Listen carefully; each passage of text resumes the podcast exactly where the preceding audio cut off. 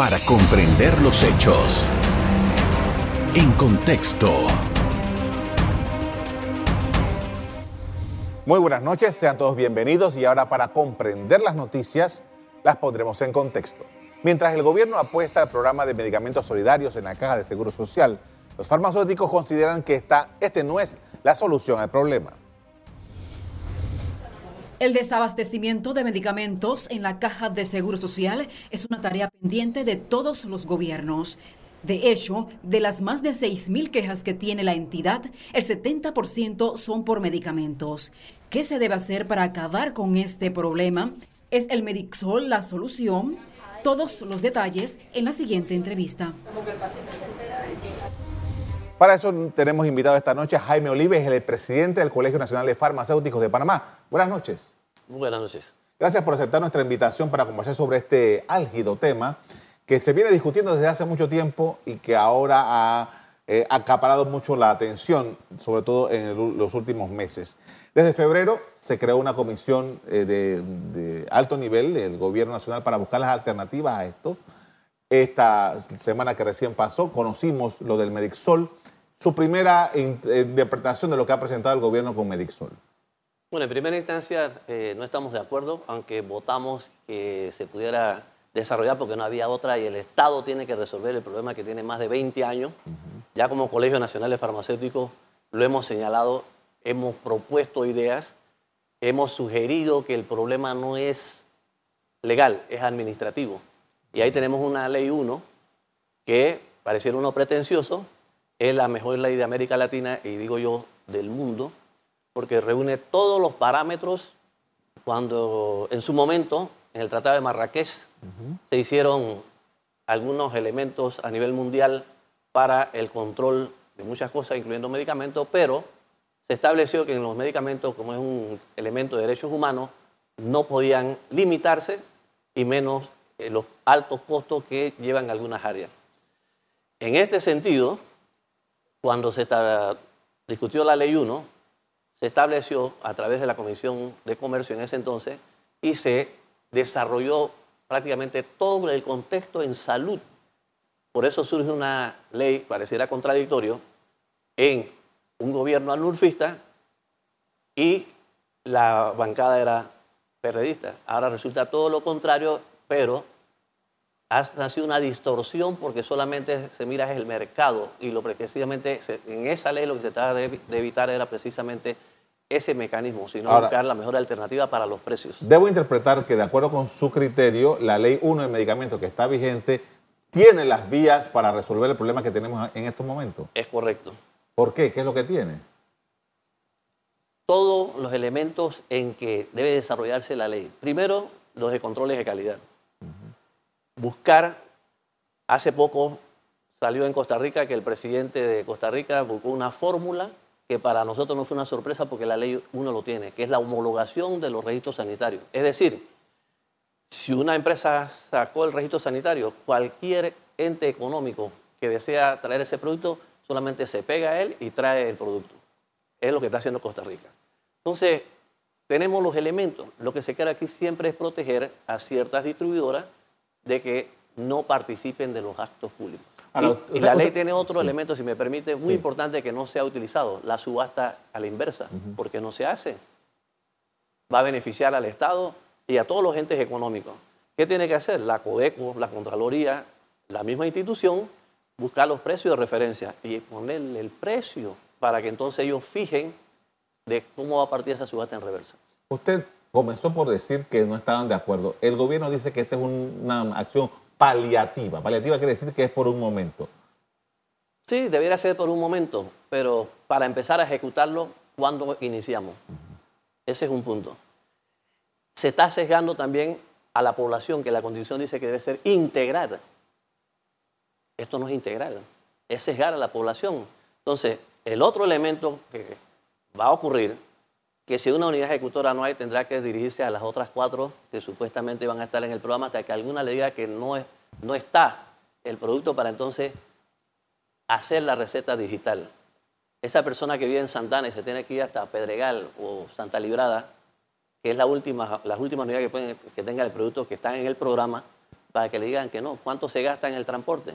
Eh, todas esas cosas hay que verlas para precisamente no seguir distorsionando la cuestión. Aquí lo importante es que se revise rápidamente qué se ha dejado hacer y como decía hace poco el presidente del nuevo periodo legislativo, el doctor Adame, buscar los correctivos rápidamente y ahí tenemos que volver a la ley 1. Los contratos eh, directos por de suministro. Dice el gobierno que esto es por fases. Estamos en una primera fase, acaba de arrancar con algunos medicamentos, con algunas compañías que van a prestar los medicamentos o van a dar, entregar los medicamentos con un grupo limitado de policlínicas con un padecimiento en particular que tiene que ver con la hipertensión, básicamente. Mi pregunta es, eh, se asignó 10 millones de dólares para la Caja de Seguro Social. No dice cuánto tiempo va a durar esta fase, pero con 10 millones de dólares, ¿usted cree que alcance para el nivel o el volumen, quiero decir, de necesidad de medicamentos que hay en Panamá? No creo que va a alcanzar porque precisamente todo depende de los precios que se negociaron y de los otros productos que en la segunda fase y tercera fase se van a ingresar. Entonces, vuelvo y repito, el Estado tenía que hacer algo, debió haber consultado más. Tengo entendido que esto ya tenía 10 meses de estar gestionándose. Los que participamos en esa comisión no teníamos esos 10 meses, sino una par de, meses, hasta que el lunes pasado surge la iniciativa de Médicos ¿Usted, ¿Usted sabía que venía eso? No, para serle sincero, no porque varias subcomisiones que estábamos ahí estuvimos aportando y se consolidó. Pero se nos presenta el lunes 27 eh, esa consolidación. ¿Qué se podía hacer? Ya uno, para lo que estamos ducha en esto, ya sabemos lo que iba a venir. Que no era lo mejor, pero el Estado tiene que buscar una fórmula. Lo que aspiramos es que se corrija y se busque los mecanismos que establece la Ley 1. Cuando surge la Ley 97, que modifica algunos artículos de la Ley 1, como Colegio Nacional de Farmacéuticos nos opusimos y dijimos que se estaba reglamentando lo que ya está en el artículo 40 de la propia Ley 1, que establece mecanismos para cuestiones de urgencia. Lo otro que tenemos que destacar de esa reglamentación de la Ley 97, ¿por qué se crea una comisión para una crisis? ¿Por qué no se crea una comisión para evitar una crisis? Entonces pareciera que estamos buscando el mecanismo para que nuevamente ciertos grupos económicos eh, hagan lo que han venido haciendo por más de 20 años. Y aquí lo que se necesita es la voluntad política tanto del presidente de la República como el director de la Caja Social, que siempre se menciona que hay una mafia. Bueno, a la mafia hay que ponerle un alto. Y el mecanismo lo tiene la ley 1. Tan sencillo como eso. Y reitero, hay una figura que no se ha utilizado que es la subasta de la inversa. ¿Por qué no la hacemos? Tiene que nombrar un director de compras y abasto que se atreva a desarrollar estos aspectos y no solamente decir hay que cambiar la ley 1. Vamos a hacer una pausa para comerciales de regreso. Vamos a hablar sobre el sistema de compra, que es parte del problema que, que ocasiona este asunto de, desabastecimiento. Vamos a la pausa y regresamos. En contexto. Estamos de regreso con el señor Jaime Olive, que es el presidente de eh, la Asociación de Farmacéuticos de Panamá, del Colegio de Farmacéuticos. Y queríamos hablar sobre las compras, porque eh, si el problema del desabastecimiento es porque alguien compra y se le acaba y no tiene la cantidad que necesitamos. ¿Qué es lo que pasa con el sistema de compra? Básicamente aquí el tema de atención médica y de recetas de eh, medicinas lo tiene la Caja de Seguro Social. Esa es la principal institución. Sí, hay un problema de coordinación entre lo que es la logística nacional y la dirección de compra. Ellos tienen todos los elementos para ver, hoy señalaba un doctor en un escrito, que una empresa privada, ¿por qué funciona todos los mecanismos desde que uno va a comprar algo, si no hay dónde lo puede encontrar, eh, y cuestiones como esa, ¿por qué la caja no lo puede hacer? Esa incoordinación, cada vez que se acaba algo, de solicitarle a cada unidad ejecutora eh, qué le falta, no tiene ningún sentido, porque se está buscando el mal en las unidades ejecutoras y no a nivel nacional. Esto es el depósito central y la, Dirección Nacional de Compra que deben coordinar. Lamentablemente tenemos que decir, y ya lo hemos hecho público a las autoridades, esperemos que eso lo corrijan lo más pronto posible, los departamentos de farmacia nos hemos convertido en unidades de compra cuando el establecimiento está diseñado para la dispensación de las prescripciones. Estamos distrayendo personal de una cosa para otra que no nos corresponde. Se nos pidió que eh, estamos ayudando, sí, efectivamente estamos ayudando, pero ¿hasta cuándo? Ya tenemos 20 años en este asunto. Había una administración en su momento dado que quería escuchar que teníamos el 98% de abastecimiento. Y eso me costó mi destitución, precisamente por estar planteando lo mismo que estoy diciendo hoy día. El problema es crónico. Alguien tiene que resolverlo y no van a ser las unidades ejecutoras. En este caso, el director, con el apoyo del presidente, que ha tenido que intervenir, pero tienen que utilizar la ley 1. Ahí está todo el mecanismo. Reitero, subasta la inversa, hacer contrato de suministro como se hizo ahora por molécula. ¿Por qué algunas cosas se pudieron hacer de esa forma? Bueno, tenemos que desarrollarlo para los 600 productos de la Caja de Seguro Social.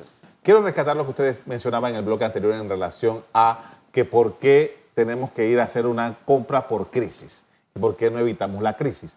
¿Qué es lo que pasa en ese sistema administrativo que eh, yo no puedo dar, yo, si yo, yo no sé nada de medicina, pero digamos, acetaminofén, por decir algo que todo el mundo sabe que es. Si yo veo que se están acabando los lotes de acetaminofén, ¿por qué yo tengo que esperar que no quede ni uno solo para poder comprar?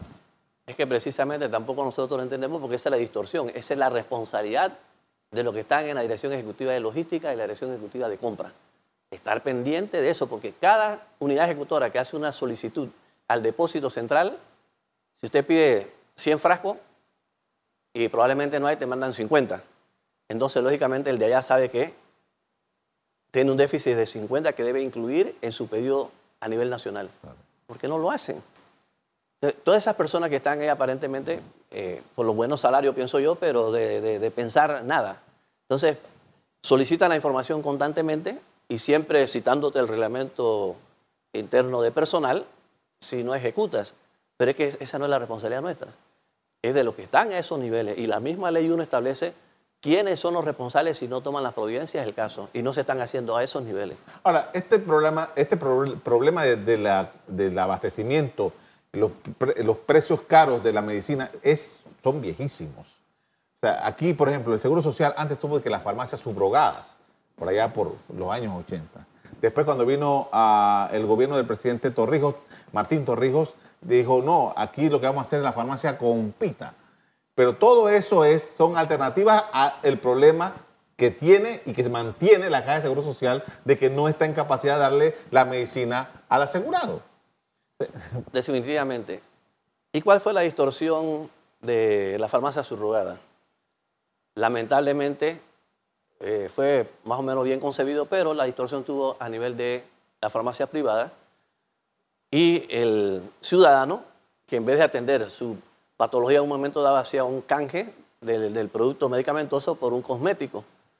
Pero ahí la institución falló en tener una verdadera supervisión de que si eso estaba ocurriendo, sacar a esa farmacia de, del sistema, pero no afectar lo que se está dando. Claro, hasta que se corrija lo que se estaba dando. Yo siempre pongo un ejemplo. Post invasión teníamos el 96% de abastecimiento. Hoy día tenemos todo el dinero del mundo y ¿por qué estamos actualmente en el 70% y bajando? Esto es criminal. Hay una manera de resolver poniendo a las personas correctas en esos cargos para que resuelvan el problema y no solamente llegar y decir, la ley 1 hay que cambiarla. He señalado en varias ocasiones por qué en varios gobiernos ha existido la misma figura eh, en diferentes cargos. Si eso no es conflicto de intereses, nadie me ha podido responder. Insistimos que eso se tiene que resolver porque son los problemas que están trayendo esta condición y quién es el afectado, el ciudadano.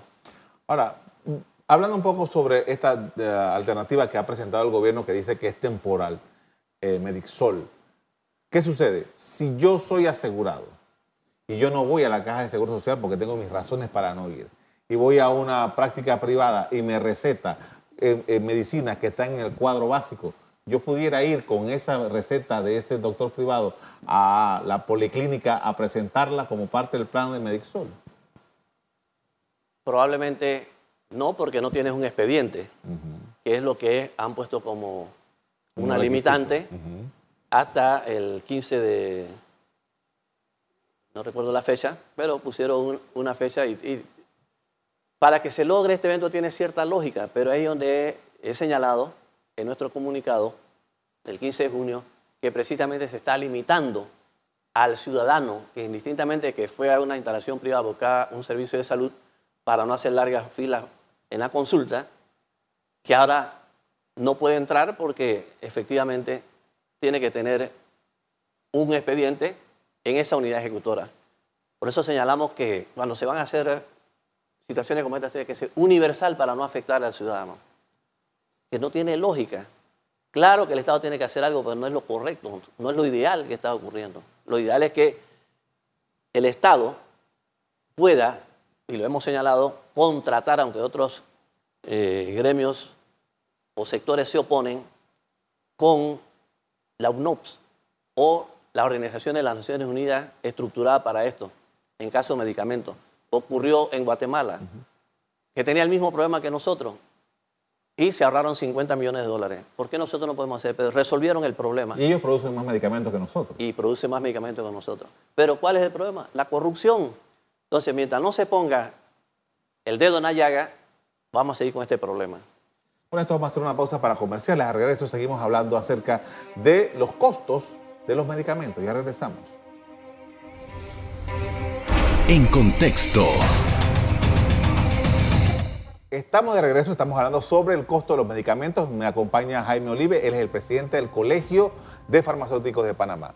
Hay una estructura, hay un mercado en Panamá, como en todas partes del mundo, para la medicina. Las personas, desgraciadamente, en Panamá, aunque estén aseguradas, necesitan de ese mercado para poder abastecerse de medicina, por lo que hemos venido discutiendo.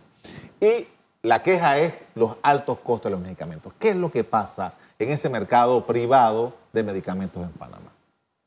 Bueno, hay muchos- múltiples factores ¿verdad? que el Estado tiene que tratar de organizar. Eh, en algún momento va a tener que, en algunos productos, establecer el control de precios, porque, como señalé anteriormente, la Contraloría, la Caja de Seguro Social y la Codeco, para estos efectos, deben ver los precios internacionales y lograr, porque ya se ha dicho hasta la saciedad, que los, productos más costosos se encuentran en Panamá que en otras latitudes. Otro aspecto es que aquellos países que son eh, bastante abastecedores de medicamentos en el mercado regional, a nivel interno, cuando las empresas se establecen en esos países, le sugieren un precio de referencia para su país, para la exportación que le pongan el precio que la empresa quiere. Entonces, eso podremos hacerlo aquí con un nuevo programa que tiene a nivel, a, nivel de la presidencia y que está tratando de ejecutar el Ministerio de Relaciones Exteriores que se llama el HOF farmacéutico. Hemos señalado que eso es excelente. De la UNUDI, la referencia que dieron, lo único que tenemos bueno es la posición geográfica. Y tenemos que aprender a desarrollarla. Parece que no nos hemos dado cuenta que ese es nuestro potencial. Y en este aspecto, en cuanto a medicamentos, lograr que empresas transnacionales puedan unirse a la empresa nacional y buscar esos precios más baratos y establecer los clústeres para precisamente lograr que la población se beneficie de esa infraestructura. Ese centro, el- el- un- esto, un hub, es un centro de distribución. Entonces, ¿qué elementos, eso- de eso se viene hablando también hace muchos años, qué elementos tiene para poder ejecutar en Panamá una, obra de, este- de esta magnitud? Bueno, el evento principal es las condiciones que el Estado le pueda ofrecer a todas esas transnacionales que se pueden establecer por la posición geográfica, que esa es la ventaja que nosotros tenemos. Entonces tenemos que lograr que estos organismos permitan que Panamá, eh, a través de lo que es la tecnología y el conocimiento, podamos desarrollarnos. Una de las grandes falencias que tenemos es que faltan farmacéuticos. Entonces, habrá que contratar personas que vengan a cubrir esa, esa falencia que tenemos hasta que Panamá empiece a desarrollar la generación del recurso humano necesario. Y otro aspecto también es que de lo poco que tenemos, muchos colegas han tenido que emigrar porque no hay las condiciones necesarias para que ellos se desarrollen. Entonces, todo esto tenemos que verlo si en realidad queremos crecer. Es importante señalar en esto que pues, hablamos de medicamentos y de las contrataciones. Decía la presidencia de la República en este debate, ¿cómo es posible que una empresa nacional tiene siete productos antihipertensivos y tres de los que tienen el problema y no logramos contratar con esa empresa directamente? ¿Qué nos impide hacerlo? Y estamos crucificando a la población de que no tenga el medicamento a tiempo. una empresa nacional tiene tres, tiene siete de los tres. Siete de los tres. Ibersartán, Indapamida y Anlodipina, por ejemplo. Y son los ejemplos de que siempre se agotan en la caja de seguro social. Y tenemos una empresa nacional que los produce. ¿Por qué no podemos contratar directamente con ella y resolvamos ese problema? Que alguien me explique eso. esa pregunta no tiene respuesta. No tiene respuesta y son, están fabricados aquí en Panamá, con todo lo que corresponde. Todos los controles de calidad. Hábleme de eso, porque este es otro tema en Panamá. En Panamá alguien ha dicho, y, parece que hay muchas personas que insisten en eso, en que el, medicamento tiene que ser original, la casa fabricante, el que la sacó por primera vez, es el único que se puede usar, porque las personas dicen eso. Bueno, si nos siguiéramos a ese principio, desde que se creó la Caja de Seguro Social se ha estado comprando por productos genéricos. Entonces, media población ya hubiera fallecido. Los productos genéricos no hay que tenerle ningún temor, porque solamente son productos que una empresa que diseñó una molécula le estableció un X tiempo para que resarciera todo su producto de investigación y demás. Y al cabo de 20 años cualquiera otra empresa puede desarrollar genérico pero con la misma calidad. Ahí donde viene, se habla de la bioseguridad, la bioequivalencia, que eso ya está bien controlado a través de farmacia y droga. Y los mecanismos que tiene la Caja de Seguro y el Ministerio para reportar, y la clínica privada para reportar cualquier eh, efecto adverso que vea y poder detener el producto. Eso creo que se está cumpliendo, debemos perfeccionarlo. La medicina no solamente es buscar el aspecto curativo, sino el preventivo. Ese es un modelo de atención que también tenemos que cambiar en nuestro país. Hemos estado haciendo algunos contactos, y esto es una primicia probablemente con eh, el embajador de Panamá en China, porque con este problema tenemos que buscar otras alternativas.